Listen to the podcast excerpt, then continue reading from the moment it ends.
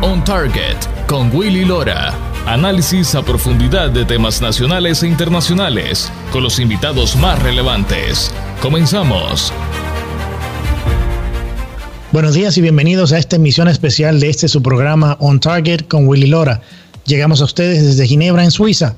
Quiero agradecerles a nuestro público de la radio Acción 97.9 FM, 810 AM y 100.3 en alta definición y en iHeart Radio por sintonizarnos y permitirnos llevarles este análisis de los temas más relevantes a nivel nacional e internacional. On Target con Willy Lora. Esta semana estaremos analizando la crisis política que vive el Perú después de nombrar su cuarto presidente en cuatro años, el señor Franco Sagasti, el anuncio de otra vacuna en contra del COVID-19 y sus altos índices de efectividad y nuevos tratamientos. Además, el jueves de esta semana, los abogados de la campaña del presidente Trump hicieron su primera conferencia de prensa en donde hablaron de las alegadas pruebas de fraude electoral perpetrado en contra del presidente Trump.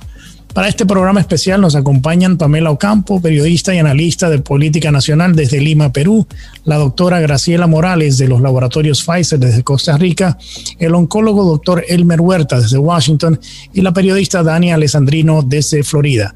Bienvenida Pamela, te doy la bienvenida a este programa. Qué gusto que estés con nosotros. ¿Cómo estás? ¿Qué tal, Willy? ¿Cómo estás? Un placer, muchas gracias. Acá, encantada de poder acompañarlos esta mañana.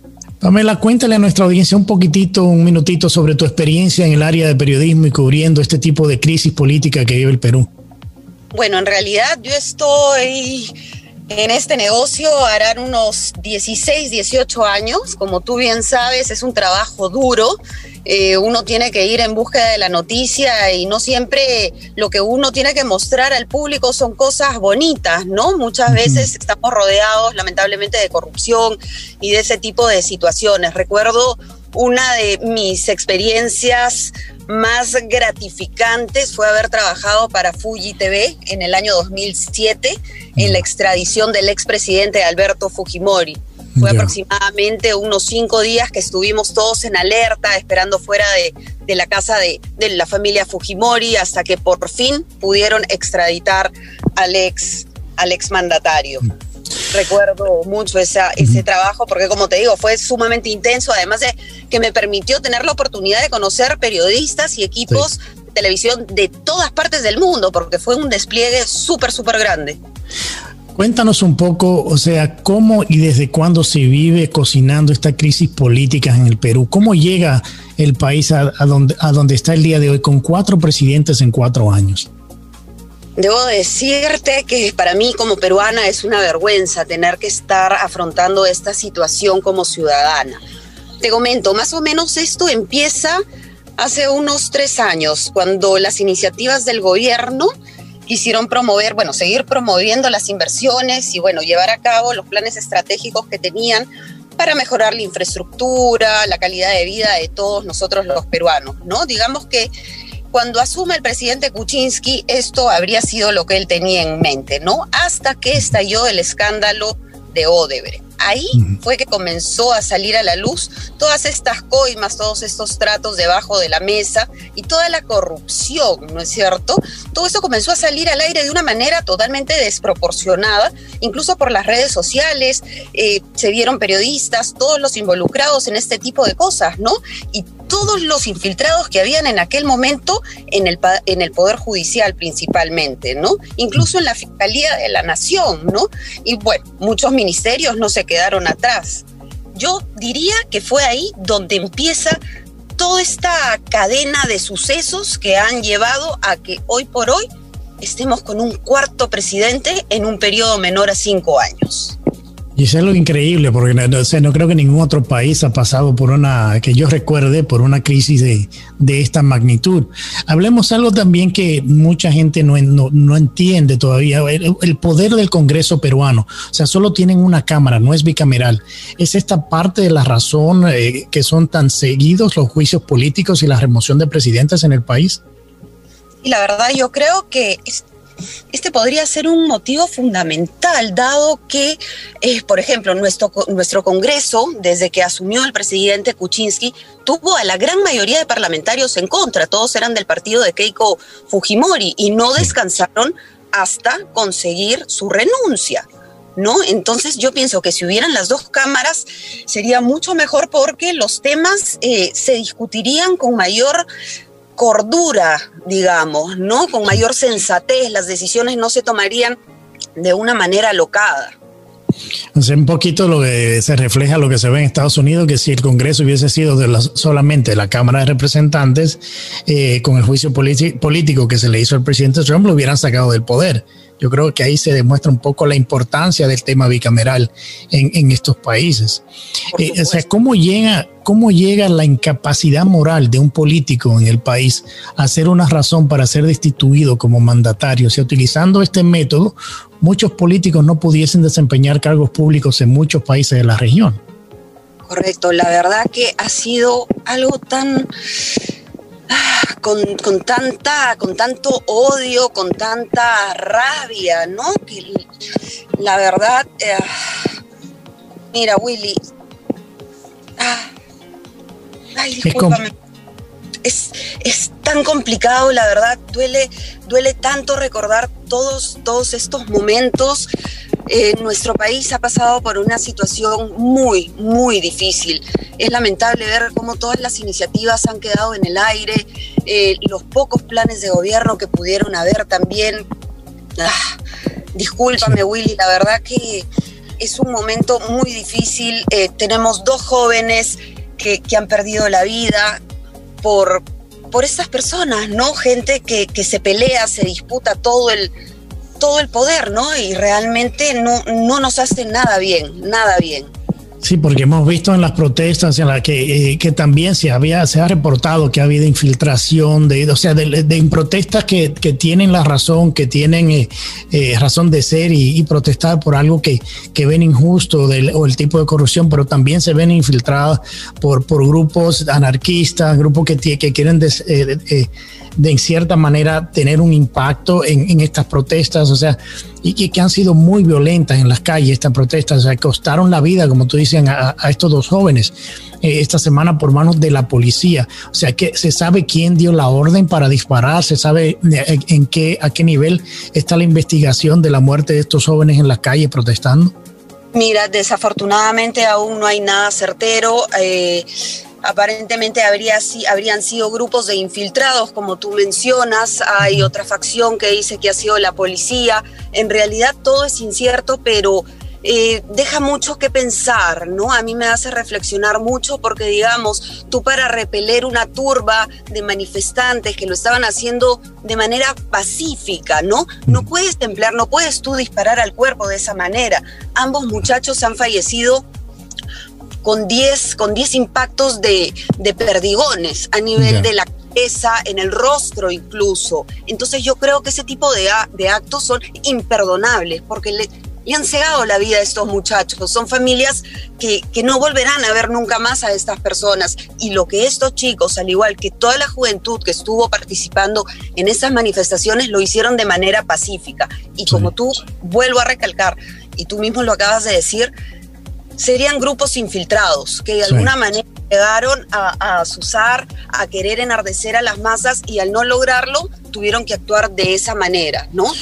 Sí, porque vimos tácticas similares a las que se utilizaron en Estados Unidos en las protestas pacíficas que fueron en cierta, en cierta manera tomadas por los grupos eh, de, anarquistas, o sea, el, disparándole fuegos artificiales a la policía, o sea, muchas de estas cosas que eh, vimos en Perú las vimos en Estados Unidos en las recientes protestas. Volviendo al tema de, de lo bicameral, ¿existe el temor de que en Perú caiga en la situación de Venezuela y Ecuador, en donde por ser unicameral el Congreso, o sea, de, de, de, ser oposición al Ejecutivo, se le hace imposible gobernar a un Ejecutivo en esa, en esa situación? Mm, mira, te diría que no exactamente eh, estaríamos en camino a tener una situación como la de Venezuela, ¿no? Eh, yo creo que lo que sí necesitamos como país son ciertas reformas constitucionales para garantizar la independencia de todos los poderes, ¿no? Eh, por ejemplo, en este, en este momento, ah, el Congreso, al haber vacado a nuestro presidente, ¿no? Eh, son no, digamos, en términos reales, ¿no? Y hay mucha gente que también lo está diciendo, no ha sido una vacancia, ha sido un golpe de Estado, ¿no es cierto? Entonces, existe el peligro de que, no sé, se sigan manejando los otros poderes del Estado, como la Fiscalía, el Poder Judicial, la Contraloría y hasta incluso el mismo Poder Ejecutivo, ¿no? Con todo el tema del Tribunal Constitucional, que ha tenido la oportunidad de crear esta jurisprudencia, perdón, a raíz de la supuesta vacancia al presidente Vizcarra. Entonces, varios varios ah, analistas que yo eh, comenté, hablé con ellos y investigué un poco el tema, ah, hacen, hacen eco a lo que tú dices, que hace falta en el Perú una reforma constitucional para que esto no siga pasando, porque según dicen ellos sería un mal que sería, ah, se iría agravando porque se iría tomando más posiciones de otros eh, otras instituciones del Estado y en cierta manera creando un totalitarismo. Entonces, falta eso. Se está escuchando también allá en el Perú a diferentes niveles la necesidad de que se maneje una reforma constitucional real.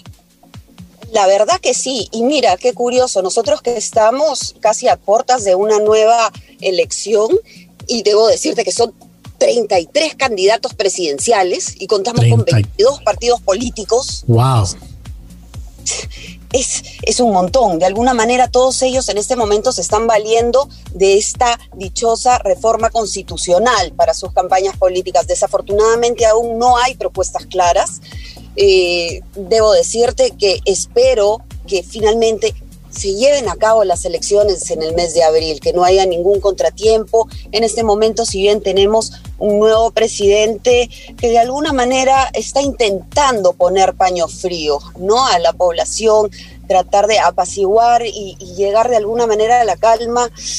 La verdad, nuestra situación en este momento es muy incierta continúan las manifestaciones, la gente está muy molesta, ya no hay credibilidad en nuestros políticos, el Congreso está totalmente desvirtuado, entonces... Mm, una situación muy complicada. Una situación muy compleja, sí. Bueno, yo quiero darle... Sí, dime, Pam. Yo como peruana no llego a ver la luz al final del túnel. O sea, no hay nada concreto. Nuestra economía está por los suelos, no hay empleo, no se sabe qué va a pasar con la educación, eh, si van a retomar las clases presenciales, eh, si van a seguir a través de manera virtual. De seguir de manera virtual hay muchísimos niños de lugares recónditos, de zonas eh, de escasos recursos, que no están accediendo a la educación. Entonces, de seguir así, ¿qué futuro nos espera como país? Es, es, es, una, es complicado ver el futuro de esa manera, o sea, eh, si con poca esperanza. Yo espero, como, como muchos, esperamos de que la situación cambie, de que exista una reforma y de que el país se pueda enfilar en el mejor camino en beneficio de todos los peruanos, porque necesitamos que un, sea un Perú, el país sea fuerte y que salga adelante y, y, encima de eso en medio de, de, una pandemia. Yo quiero darle las gracias a mi amiga Pamela Ocampo desde Lima, Perú, por este interesante análisis sobre la situación actual que vive el país. Gracias Pamela por acompañarme hoy día y la invitación queda abierta para darle seguimiento a esta situación en el Perú. Esta es tu casa. Muchas gracias, Willy, por supuesto, encantada, cuenta conmigo. En cualquier momento seguimos, seguimos conversando al respecto de, Dios quiera, los avances, los avances que, que vamos a ir teniendo como país. Muchas gracias, que tengan una excelente mañana. Vamos a nuestra primera pausa. Al regresar hablaremos sobre el anuncio hecho por los laboratorios Pfizer de que su vacuna para el COVID-19 tiene un 95% de efectividad. Ya regresamos con más de On Target con Willy Lora. On Target con Willy Lora. Periodismo auténtico y objetivo. Ya regresamos. On Target con Willy Lora. Actualidad y puntos de vista integrales. Ya estamos de vuelta.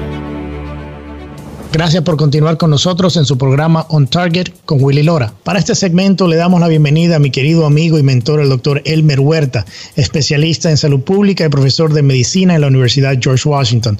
Doctor, bienvenido, buenos días, ¿cómo está? Willy, qué gusto de saludarte, encantado de estar contigo, buenos días, encantado de saludar a tu audiencia también.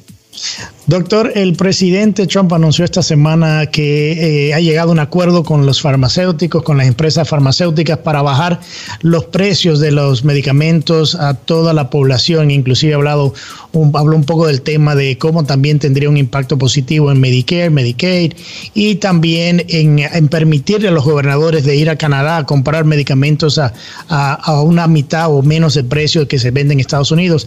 ¿Qué reacción le, da a usted o qué piensa? Piensa usted de, esta, de este anuncio que hizo el presidente esta semana? Pues Willy, mira, uno de los problemas más grandes que tiene Estados Unidos es el precio de los medicamentos. Un mismo medicamento puede valer 10 a 20 veces eh, más aquí en Estados Unidos que en Canadá o en Europa, por ejemplo. Entonces es importante que este problema sea remediado. Obviamente debió haber sucedido hace mucho tiempo, pero estoy seguro que deben haber habido impedimentos legales o de tipo político que lo hagan para que el presidente Trump lo saque en la última parte de su mandato. Pero yo creo que esto es positivo porque si se logra cristalizar, yo creo que buscar medicamentos baratos en Canadá, traerlos de Europa y eso va a obligar a que el mercado eh, y las farmacéuticas acá tengan que bajar los precios para competir. Yo creo que en globo, digamos, es una buena noticia. Doctor, los índices de infección ah, eh, de, sobre el COVID se van elevando en, eh, o se han elevado el último mes, no solo en Estados Unidos, sino en todo el mundo, aquí en Europa también, llevando a varios gobiernos a cerrar de nuevo, imponer regulaciones difíciles a la sociedad. ¿A qué le podemos atribuir estas, estos índices de infectados? A ver, recordemos lo básico, Willy. Lo básico es que esta enfermedad llamada COVID-19 es causada por un virus que es el SARS-CoV-2 o nuevo coronavirus. Este virus solamente se transmite de persona a persona cuando se cumplen dos condiciones. Cuando estas personas están cerca una de la otra, número uno, y número dos, cuando estas personas tienen la nariz y la boca al descubierto, no están con una mascarilla. Entonces, cuando empezamos a ver aumento en el número de contagios, significa que la gente está muy junta y que no están usando las mascarillas. No hay otra razón. Ahora, habría que analizar y por qué se junta la gente y por qué no usan las mascarillas. Hay muchas razones para esto. Por ejemplo, aquí en Estados Unidos, más de la mitad de las personas no creen en las mascarillas. El presidente Trump ha logrado convencerlos de que la mascarilla es innecesaria. Es más, mucha gente, es increíble, Willy, aquí en Estados Unidos, eh, no cree que esto sea real, que esto es una fabricación, dicen un invento. Y esta semana se reveló que unas enfermeras en el estado de Dakota del Sur, y esto es increíble, Willy, en pacientes que estaban muriendo, agonizando, sus últimas palabras eran, esto no existe, esto no existe, esto es fake news, y estaban muriendo de COVID-19. Entonces, todo esto para decirte de que cuando la población eh, ya sea por estas creencias, estas cosas, o por lo que es natural que se llama fatiga pandémica, en la que ya cansado de estar tanto tiempo encerrados, de no ver a la familia, a los amigos, dicen, ahora yo salgo y en el hemisferio norte que estamos en clima frío, se están reuniendo, ahí tienes la explosión de casos. Hablando de la fatiga, de la fatiga del encierro, aquí en Europa, o la gente ha dicho eh, eh, que por los bajos índices de mortalidad de la enfermedad han preferido salir, enfermarse y durar 14 días en cuarentena. Y eso lo hemos visto en España, lo estamos viendo en Alemania, ah, que vieron unas protestas esta misma semana. ¿Cree usted que esta actitud tiene mucho que ver con lo que estamos viendo? Sí, tiene que ver con esta fatiga pandémica, absolutamente. Ya la gente está cansada, pero no se dan cuenta que ese desmandarse, digamos, ese descuidarse, lo que va a traer es más enfermedad y muerte. Eh, lo que pasa y sería ideal que los gobiernos, que las organizaciones den ideas de cómo combatir esta fatiga pandémica, Willy, lo cual es muy difícil. Los seres humanos somos seres gregarios por naturaleza, somos seres sociales y el estar alejados de los amigos, de la familia durante tanto tiempo simplemente está haciendo que desconozcamos las medidas básicas de prevención, sobre todo los jóvenes, porque como ellos sufren una enfermedad mucho más leve, entonces ellos creen de que este, ellos se salvan de todo esto, lo cual es cierto, pero en ciertos países, en nuestra América Latina, por ejemplo, los jóvenes viven todavía con los padres y los abuelos, viven en hogares que se llaman multigeneracionales y eso es malo porque llevan la enfermedad a la casa. Es, es, muy importante porque sí, en realidad los, los jóvenes siguen, eh, están viviendo más tiempo con, sus padres. Doctor, ¿cuáles son? Hablemos un poquitito de, estos tratamientos que se están utilizando con, con infectados del COVID-19 o, de manera preventiva. O sea, vimos que el presidente Trump se infectó y a los pocos días estaba de regreso en la Casa Blanca y se recuperó de una manera increíble. ¿Utilizó medicamentos no disponibles para la población en general? O sea, ¿cuál fue ese tratamiento? Porque mucha gente se pregunta, bueno, existen ya algunos tratamientos, pero ¿cuáles serían estos tratamientos? A ver, buena pregunta, Willy. Para empezar, no existe tratamiento contra este virus. Eso en ninguna parte del mundo. Segundo, y esto es importantísimo para todos los oyentes, quiero que los oyentes recuerden tres números. 80, 15, 5. ¿Qué representan estos tres números? 80, 15, 5. De cada 100 personas que se infectan con este nuevo coronavirus, 80 o no van a tener síntomas o los van a tener tan leves que piensan que es el cambio de clima, un poquito de garraspera o un dolor de cabeza muy simple. 80%, la gran mayoría. 15 es el porcentaje de gente, Willy, que va a caer en cama, va a caer con fiebre, escalofríos, dolor de cuerpo, tos, molestias, es decir, caen en cama, pero también van a salir 80 más 15, 95. El 5% restante son los que se van a complicar y van a llegar al hospital y se van a hospitalizar, algunos van a llegar a cuidados intensivos y otros van a fallecer. Entonces el señor Trump, él ha caído en el 80, quizás un poquito para el 15, el señor Bolsonaro cayó completamente en el 80 y así es como, pero obviamente por razones políticas ellos dicen Bolsonaro, la hidroxicloroquina me curó, mentira, o el Trump dice, esos anticuerpos que van a estar gratis para todo me curaron, no, no es cierto. Es interesante como los políticos utilizan eh, eh, en la posición que están eh, con, temas tan complicados, pero también interesante el 80, 15, 5. No lo había escuchado de esa manera, así que para que nuestra gente entienda de qué manera se evalúan el 100% de los infectados. Doctor, usted hablaba de la, de, la, de la mascarilla y lo importante de la mascarilla. Hay tantas diferentes mascarillas ahora mismo que, o sea, mucha gente no sabe ni, ni cuál utilizar. ¿Qué tan efectivas son estas mascarillas y cuáles son las más recomendables? A ver, que las mascarillas son útiles y eso está demostrado. Estudios, muchos estudios han hecho, incluso ya existían desde antes, pero antes hasta el mes de abril, la primera semana de abril aquí en Estados Unidos, se pensaba que la mascarilla solo debía ser usada, Willy, por las personas enfermas para no contagiar a los demás. Ya cuando se ha visto que esta enfermedad no necesariamente se transmite por gotas de moco, saliva, al toser, a estornudar, sino con los aerosoles que pasan. Ahora ya se sabe que la mascarilla puede protegernos tanto para no darle la enfermedad a otros como para no enfermarnos nosotros. ¿Cuál es la mejor mascarilla? Los CDC aquí en Estados Unidos, que son los Centros para la Prevención y Control de Enfermedades, dicen que cualquier tipo de cubierta es mejor que nada. Obviamente no todas son iguales. Una prueba es poner tu mascarilla frente a un foco, a una luz. Si tú ves la trama, esa no es buena, porque por allí va a pasar el virus. El algodón, por ejemplo, la mascarilla es de tela, pero de un algodón bien trenzado, bien tejido, en tres capas, esa es una mascarilla muy buena y uno puede tener cuatro, seis, ocho, como tiene ropa interior. Y del mismo modo que la ropa interior la cambiamos todos los días, la mascarilla la usas, la tiras en la ropa sucia y la vas lavando. Interesante, doctor. Usted es peruano. Venimos hablando en este programa también de la crisis eh, en Perú. En Perú se han registrado casi un millón de casos de contagios de, sobre el coronavirus. O sea, eh, ¿de qué manera ah, podemos analizar este, esto que está pasando en la región? ¿Será por la falta de inversión en los sistemas de salud de los países de la región que lo hacen tan vulnerable a altos números de infecciones? A ver, es en toda América Latina en realidad, sí, esas son las condiciones sociales.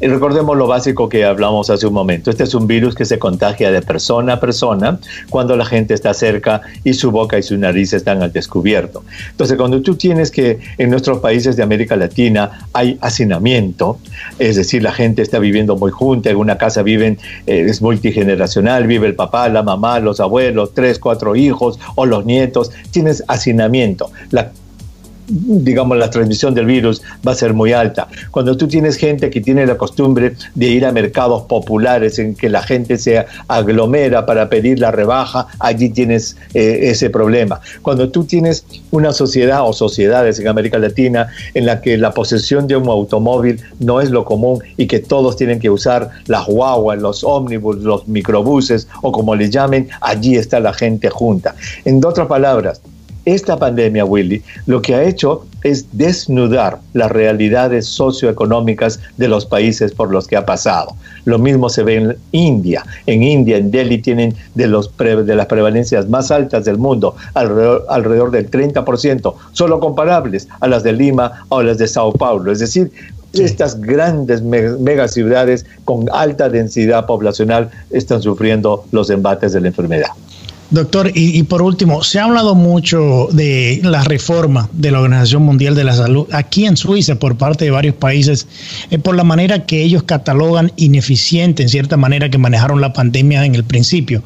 Ah, ¿Concuerda usted con esta investigación internacional que se está llevando a cabo sobre la Organización Mundial de la Salud?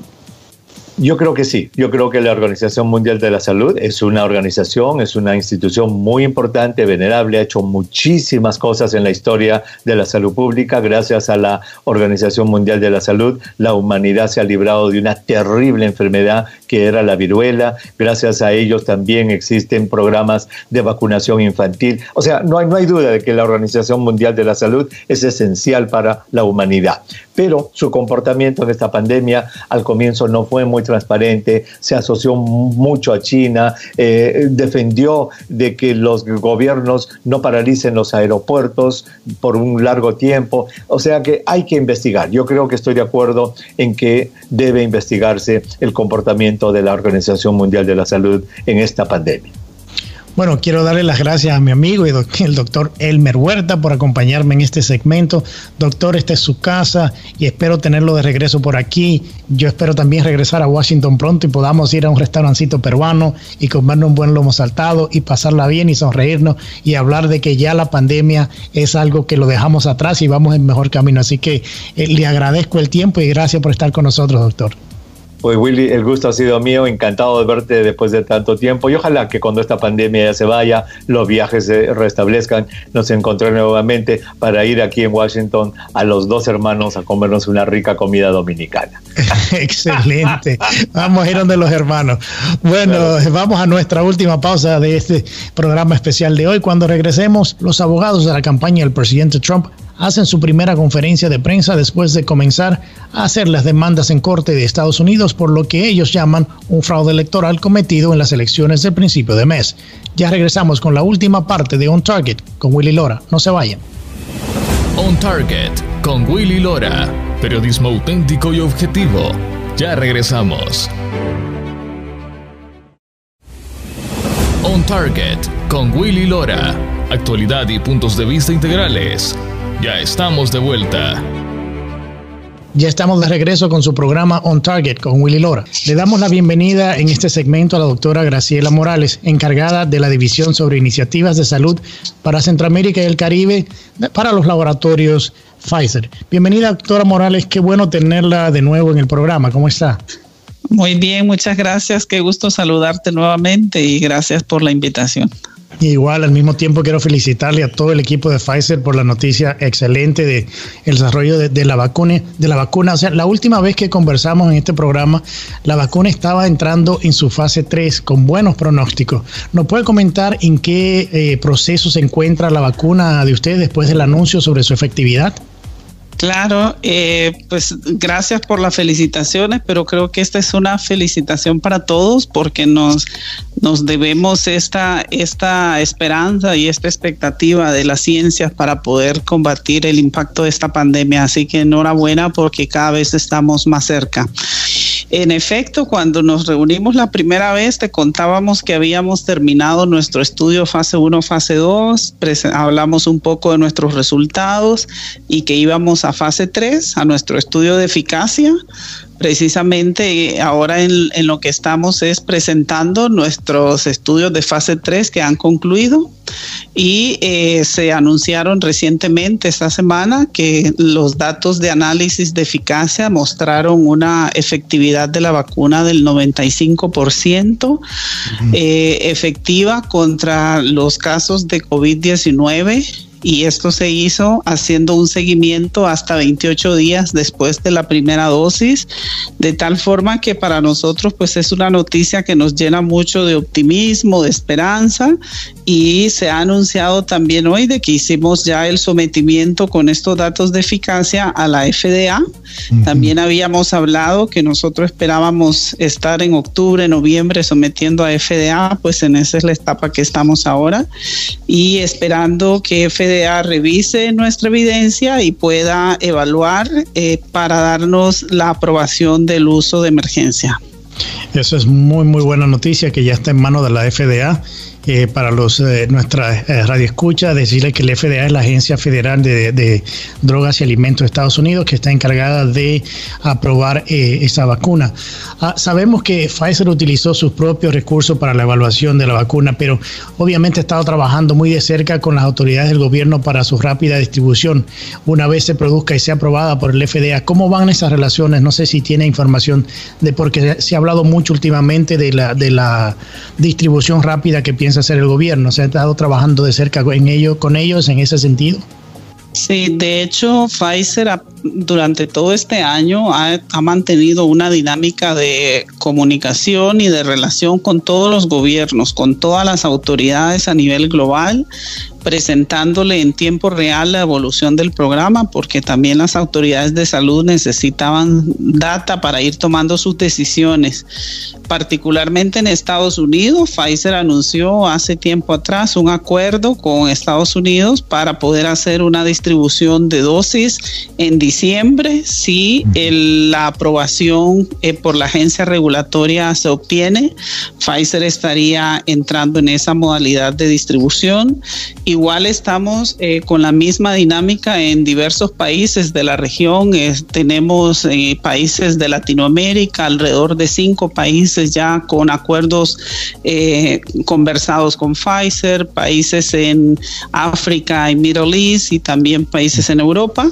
Y estamos haciendo el sometimiento no solo con la FDA, sino estamos en el proceso de someter también en países como Reino Unido como Europa, la Agencia Europea y también Australia, Canadá, eh, Japón, todos estos países también estamos en esos acuerdos de, de, poder someter a las entidades regulatorias para aprobación. Doctor, hablando de Europa, o sea, otros laboratorios por este lado del mundo suspendieron en algún momento el proceso por los efectos secundarios en algunos voluntarios y después se reanudaron. ¿Se ha visto, ¿se ha visto algún efecto secundario en la vacuna de, de Pfizer o pudieron ustedes mitigarlo sin la necesidad de pausar el proceso? Realmente Pfizer eh, siempre, y hablamos de esto la primera vez que conversamos, de que la seguridad era pues un punto angular de evaluación y todas las agencias regulatorias estaban muy enfocadas en este seguimiento. Eh, el estudio, el programa de desarrollo clínico de Pfizer en su fase 1, fase 2, pues presentamos datos de seguridad muy promisorios y en los resultados actuales de fase 3, ya con un total de... Eh, cerca de 42 mil participantes en el estudio.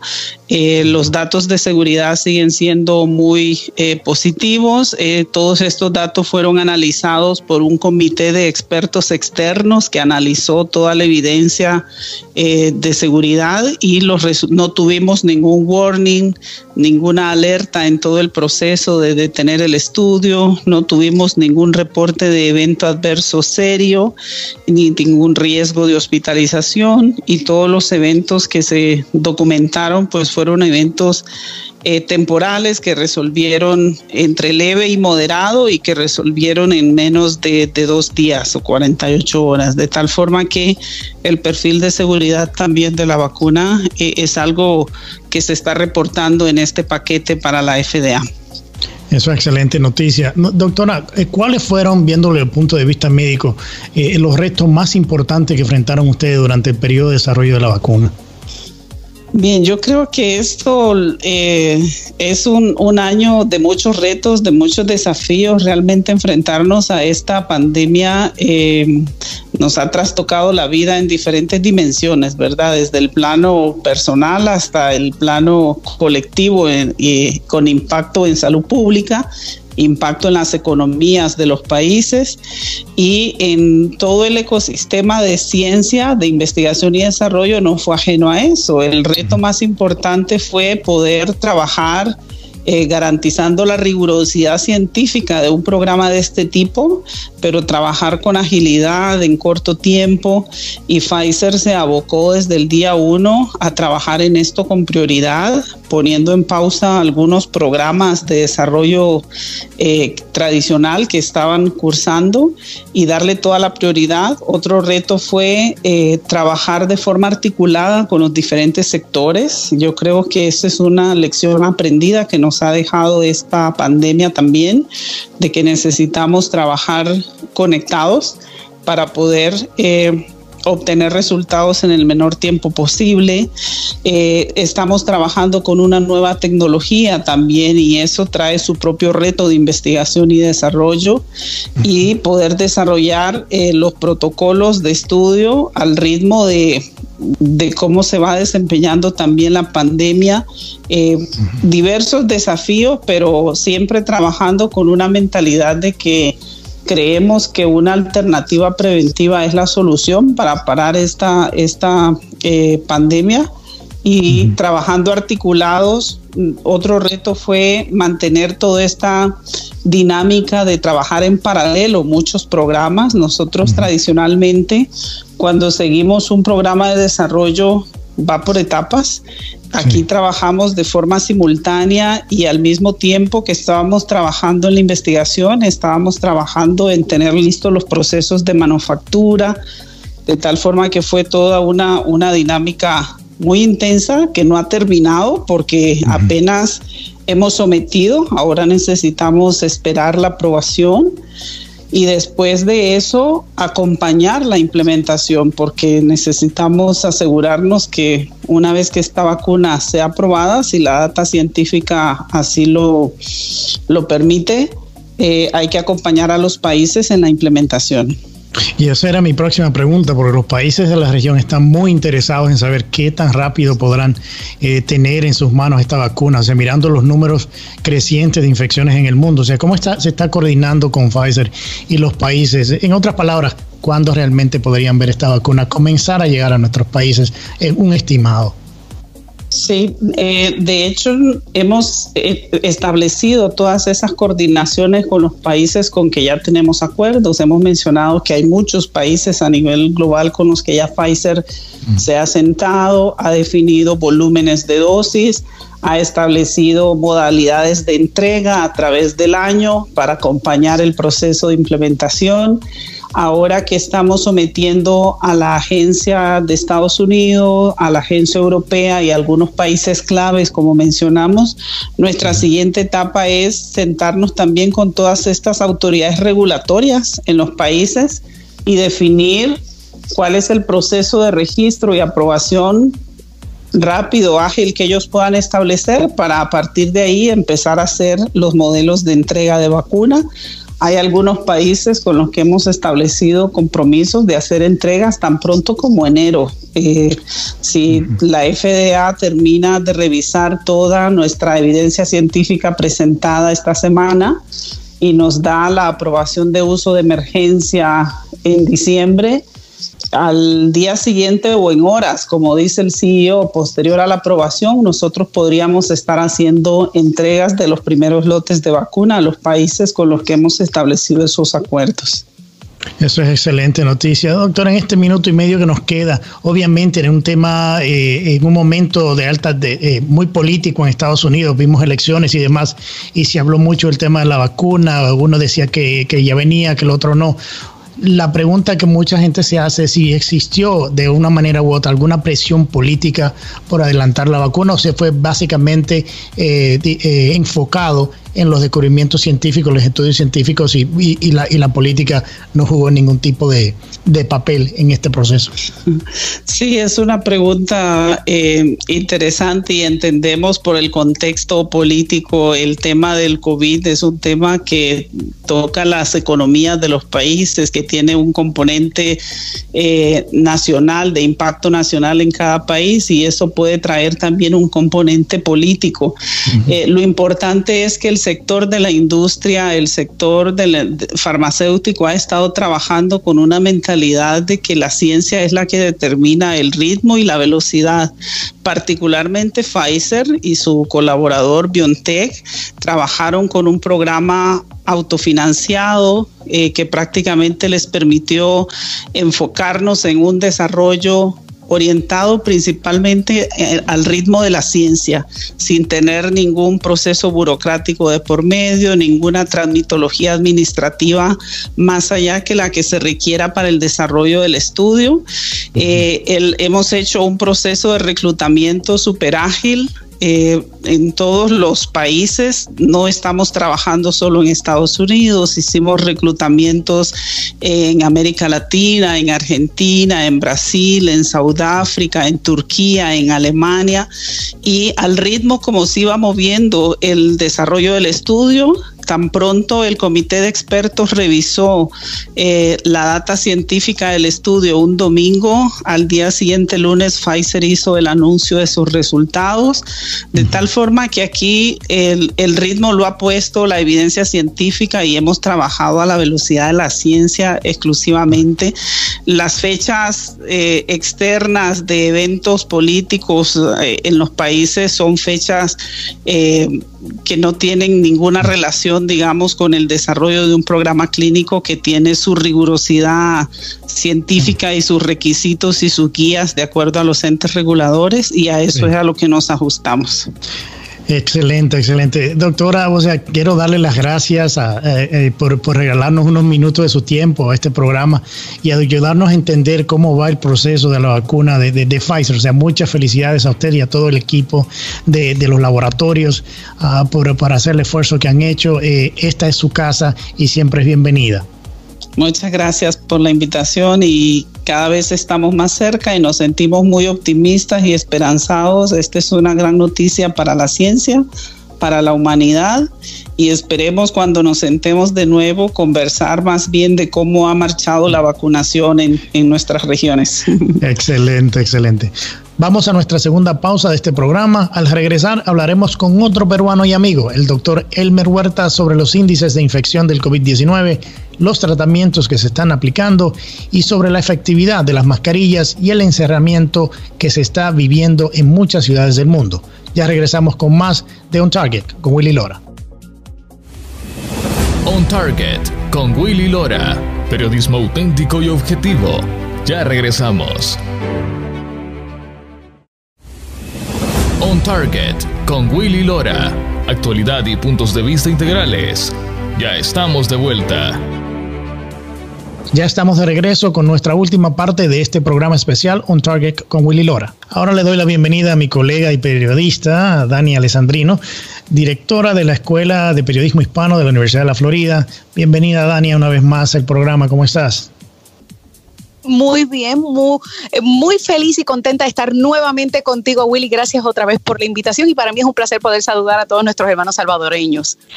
Bueno, Dania, el equipo de abogados de la campaña del presidente Trump hizo su primera conferencia de prensa en donde expusieron lo que ellos consideran mucha evidencia de no solo fraude, sino también corrupción en el sistema electoral del país. Mirando los medios de prensa internacionales o tradicionales, los titulares fueron más sobre el sudor de Rudy Giuliani y el tinte de su pelo que le bajaba en el sudor, en el lado de la cara. ¿Qué está pasando en nuestra industria? ¿Es que ya eh, no tiene remedio donde estamos? Honestamente, eh, mira, fue una cosa tan increíble, Willy, porque yo estaba viendo la conferencia de prensa en vivo y cuando estoy viendo la manera en la que está sudando Rudy Giuliani profusamente, o sea, que tú y yo hemos estado en conferencias de prensa frente a esas luces que son poderosísimas y si la calefacción está encendida, óyeme, más calor te va a dar. Y yo dije entre mí, olvídate que la prensa de lo único que va a mencionar de la conferencia de prensa es cómo estaba sudando Rudy Giuliani. Y después se voltea de lado y veo, y veo el tinte bajarle y digo, ah, no, aquí se fastidió la cosa. Ahora el tinte va a ser el tema. y, mira, llega un punto que da vergüenza, Willy, da vergüenza que uno ya sabe lo que esperar de la cobertura de la prensa, porque lamentablemente se han convertido en el reír del pueblo. Ya no tienen ningún tipo de credibilidad cuando de una conferencia de prensa tan seria, en donde se está hablando de irregularidades en las elecciones, en donde se está hablando de declaraciones juradas que, que hacen alusión a irregularidades, la prensa lo único que hablaba este, en la tarde de ayer era básicamente sobre el tinte y, la sudoración de, eh, el día de ayer y el, y el jueves era de la sudoración de Rudy Giuliani.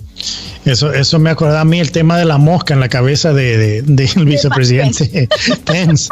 O sea, yo digo, nos hemos convertido en un circo. Es increíble. O sea, por lo menos las irregularidades presentadas en la conferencia de prensa debieran de ser por lo menos investigadas por los medios. O sea, pero hasta ahora hemos visto que no están interesados y que lo que están esperando es la juramentación de Biden o que Trump lo declare ganador. Es el único interés. O sea, perdimos una parte del periodismo que es el, el pensamiento crítico, investigativo, Dani. Mira, yo creo que es que va más allá de eso. Yo no, yo honestamente no creo que es que se ha perdido el pensamiento investigativo crítico. Yo creo que su sesgo político los ha cegado a tal magnitud que se les olvidó hacer el trabajo para el cual estudiaron y se educaron. Que se les olvidó que su rol como periodista no es demostrar o decir si le cae bien o le cae mal un político, que su rol periodístico es meramente investigar los hechos y publicar los hechos, te gusten o no te gusten los hechos, y dejar que el televidente, que el radio escucha, que el lector tome la determinación de si le cree a los hechos que tú le estás presentando o no.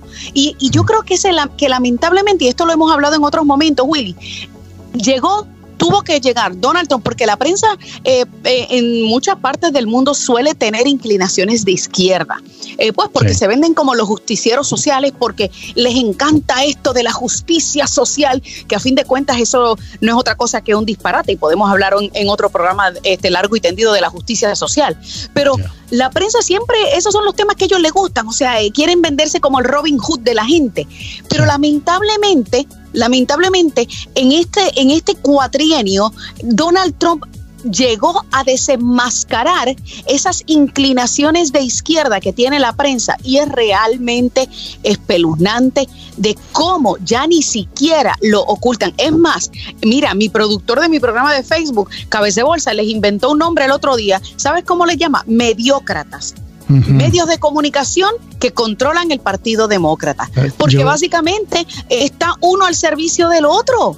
Y es, realmente indignante. Es increíble porque inclusive vi a una, a una eh, periodista de uno de los canales eh, nacionales, también internacionales de mucho renombre, la cual tuvo que disculparse porque en, un programa, de, en, su programa, en la, en, la, televisión, hizo comparación de Trump con, con, con los alemanes nazis que que acabaron con millones de judíos. Una cosa increíble. ¿Hasta qué punto ha llegado el famoso síndrome anti-Trump dentro de los medios de comunicación? O sea, en, estas elecciones, eh, Dania, que ya sabemos por las investigaciones que un grupo muy pequeño de periodistas ha realizado, porque todavía existen unos cuantos, una minoría que hacen el trabajo investigativo, eh, pudieron eh, descubrir de que en estas elecciones se le envió y votó un perro. A un gato en Atlanta se le envió una boleta para votar. Muchos muertos votaron problemas con el sistema electrónico de votación, con todas estas irregularidades, ¿cómo queda el sistema electoral de Estados Unidos? Desacreditado y además los medios de comunicación que han dicho que no ha existido ninguna evidencia de que haya habido alguna irregularidad.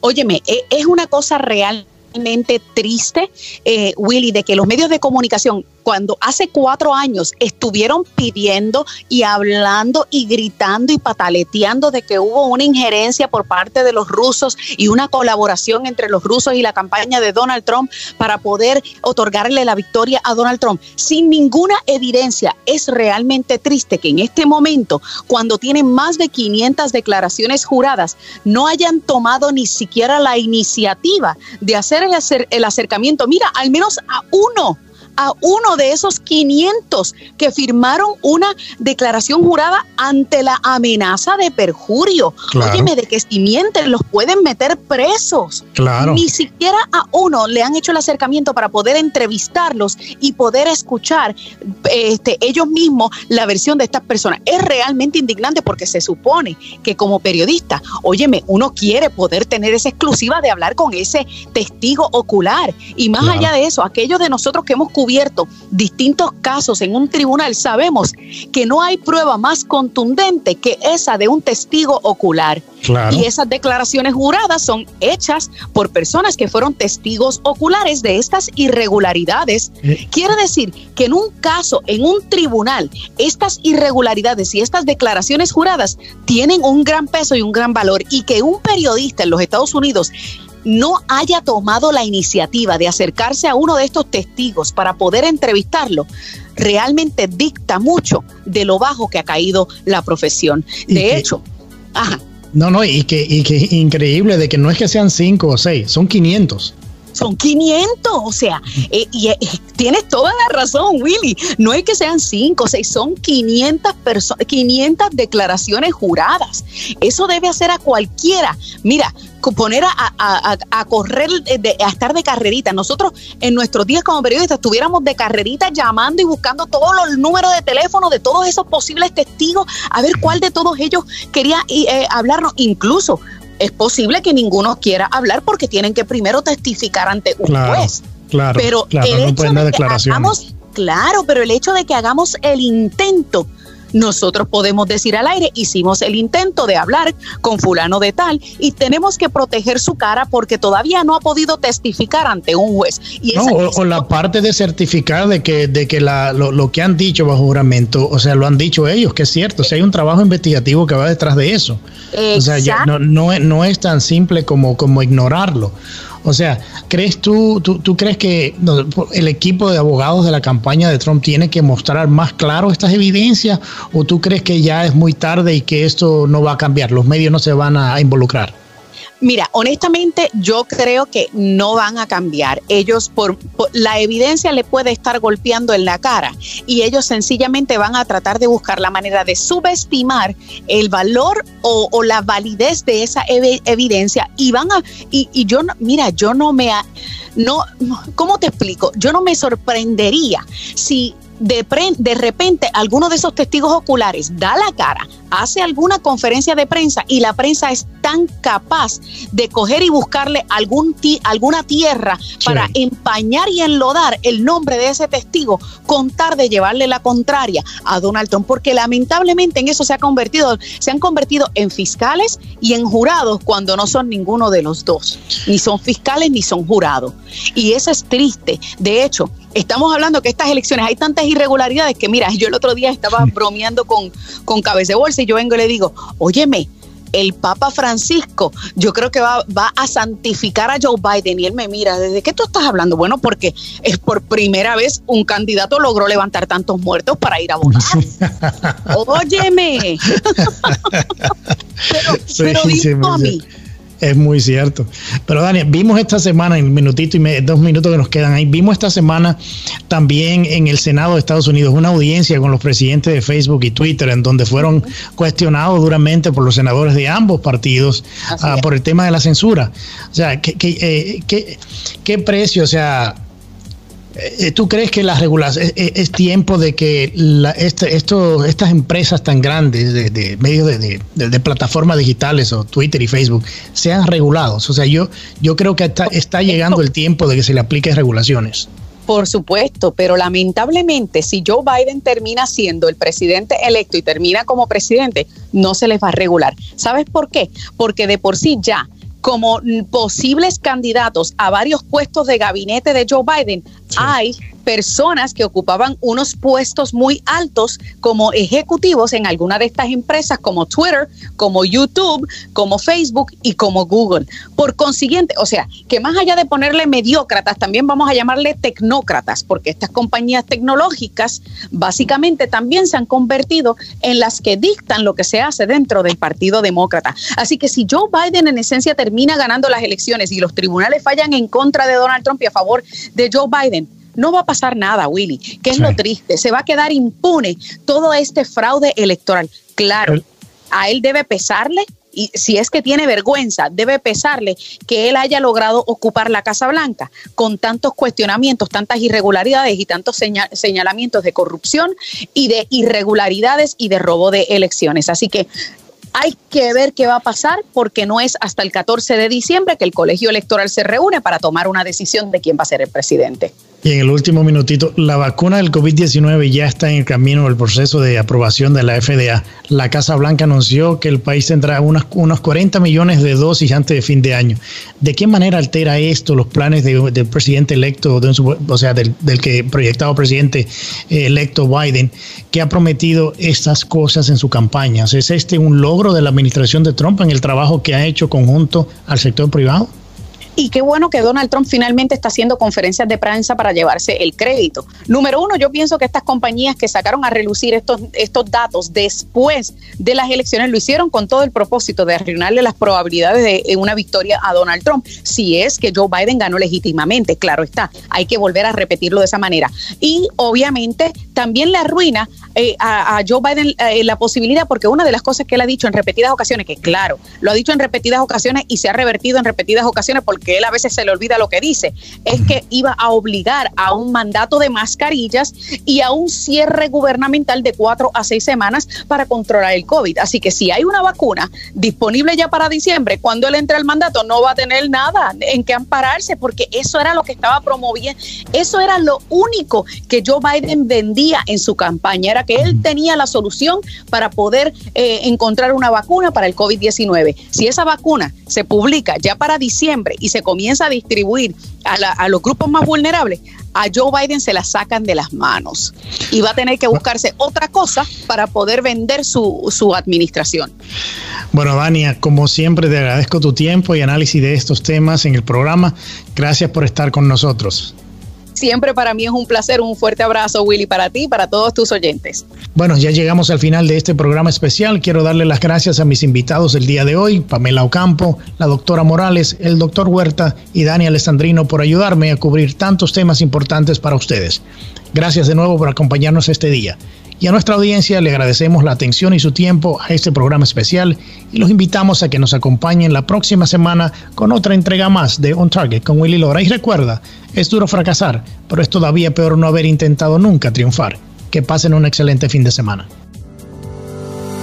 On Target con Willy Lora. Gracias por su compañía. Escúchanos nuevamente en nuestra próxima entrega en Radio 97.9 FM en iHeart Radio.